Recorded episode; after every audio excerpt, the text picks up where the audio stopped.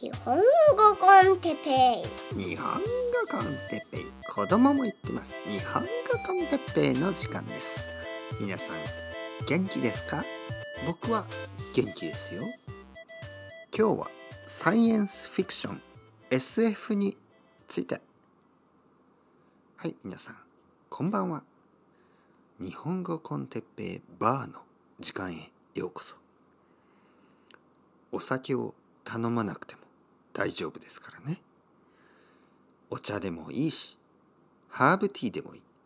もちろんお酒でもいいですよ。僕はいろいろなカクテルを作ることができますね。マンハッタン、えー、マティーニ。テキーラサンライズ。オン・ザ・ビーチ。まあ、クリーンコンテンツですからね。クリーンコンテンツなんで、オン・ザ・ビーチにしました。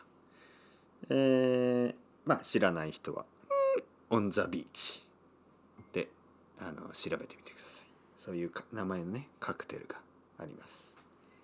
まあ、実はね、僕はその、オン・ザ・ビーチは飲んだことがないですね。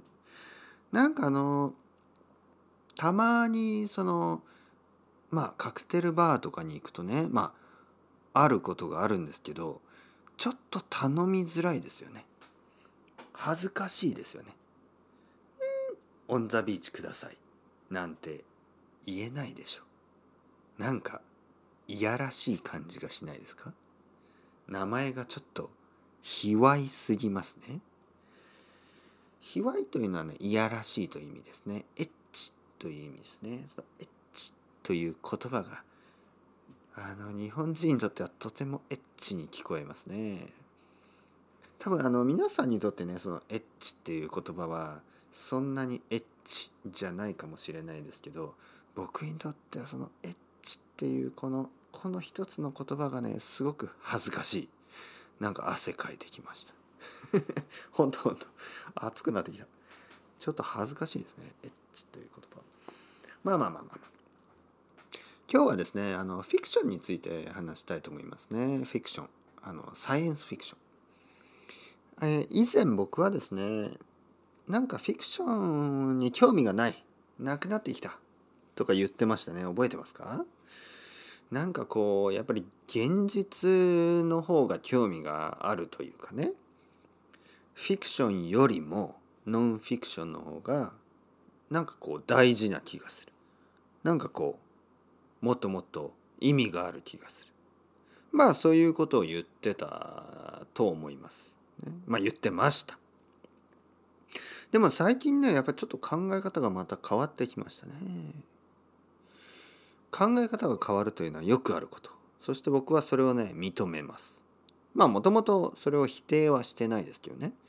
僕はあの考え方はいつも変わ変わるものだと思ってるし僕が例えば3ヶ月前に言ったことが今違うことだとしてもそれは自然なことなんですよね。むしろ3ヶ月前と同じことを言ってたらちょっと変なんじゃないの？とも思ってしまう。もちろんあのものによってはね3ヶ月前と同じことを言ってますよ。とてもそのファンダメンタルなことね例えばあの僕は世界の平和、ね、平和な世界。そして差別がない世界。子どもたちが勉強ができて、ね、みんな勉強ができる。本を読むことができる。そういう世界が素晴らしいと思う。そういうことは変わらないですよ。だけどあのいや最近はちょっとフィクションには興味がないですね。と言っていた僕がいやちょっとフィクション読みたいですね。という特にサイエンスフィクション読みたいですねという、ね、そういう変化そういう変わり方これは普通でしょう。ね、それは全然いいと思いますよ。なんか例えばね、えー、なんかとてもたくさん肉を食べてた人がまあベジタリアンになったりいいんじゃないですか？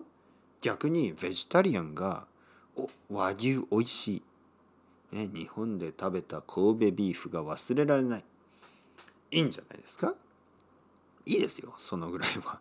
まあ特にあのそのなんか特別な理由がない人は別にいいと思いますよ。特別な理由がある人はねあのいろいろ食べ物とか気をつけた方がいいと思いますけどね。なんかアレルギーとか、ね、宗教的な理由とか。まあそうじゃない。自分でねなんとなくなんとなくあのこれを食べたりこれを食べるのをやめたりとか。これをすることを始めてみたりこれをすることをやめたりとか自由ですよね例えば僕がサルサを踊ったり例えば僕がボサノバを聴き始めたり全然いいでしょ？まあボサノバは前から結構好きですけどねちょ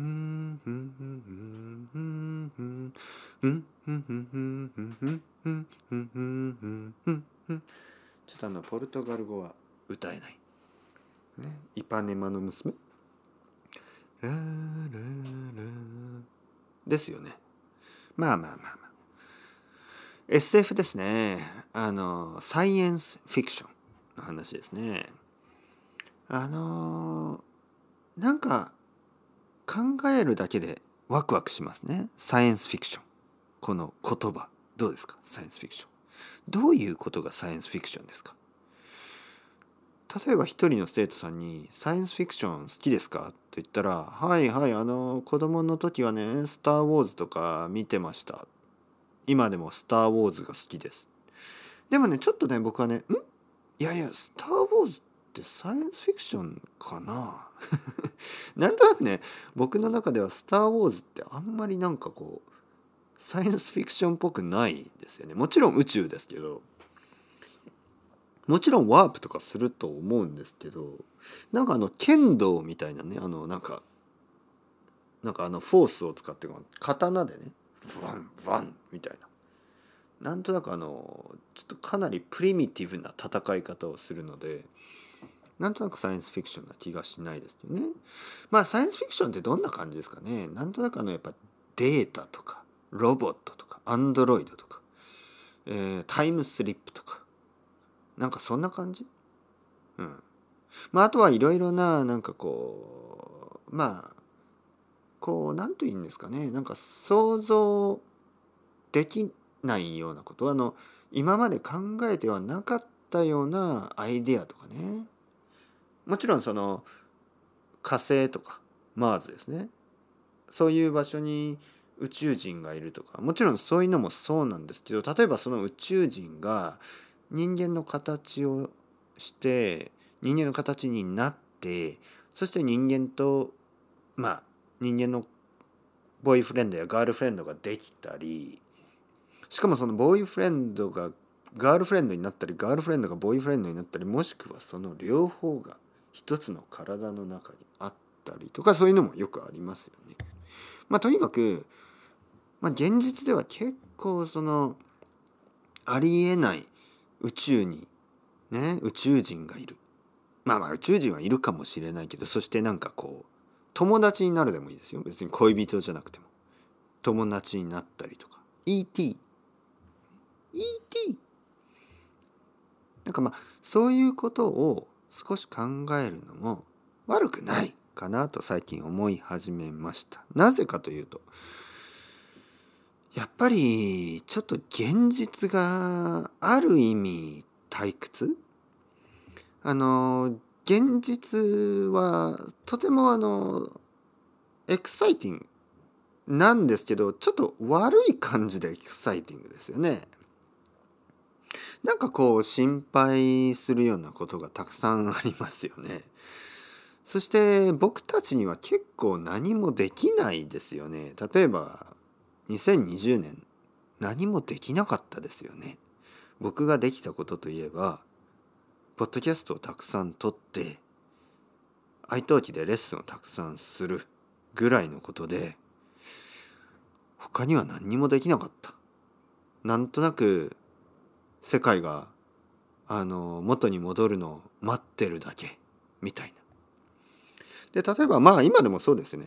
でそういう状態の時になんかもうサイエンスフィクションみたいなことを考えたいなっていうようなね。まあそういうもう本当に自分の楽しいことをしたい。そういうことですね。皆さんどうですか？楽しいことがしたいですよね。なんとなくあのフィクションを読むということがすごく自分だけのね楽しさのような気がしてきました。本当に。だって例えば友達と会うとかねえー、まあ、そういうのもちょっといろいろ最近大変ですしなんかどこに行くとかねなんか例えば旅行に行くのも大変だしだけどね本の中だったら宇宙にまで行くことができるし宇宙人と話すこともできるし宇宙人と友達になったり恋人になったりそしてその宇宙人が自分の中に入ってきたり。ね？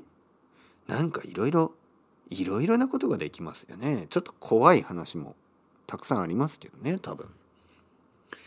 なんかあのいろいろなレビューでねサイエンスフィクションを調べてると結構怖い話とかありますよね。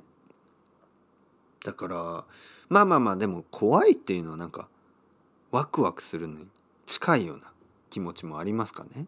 ホラーは嫌ですね。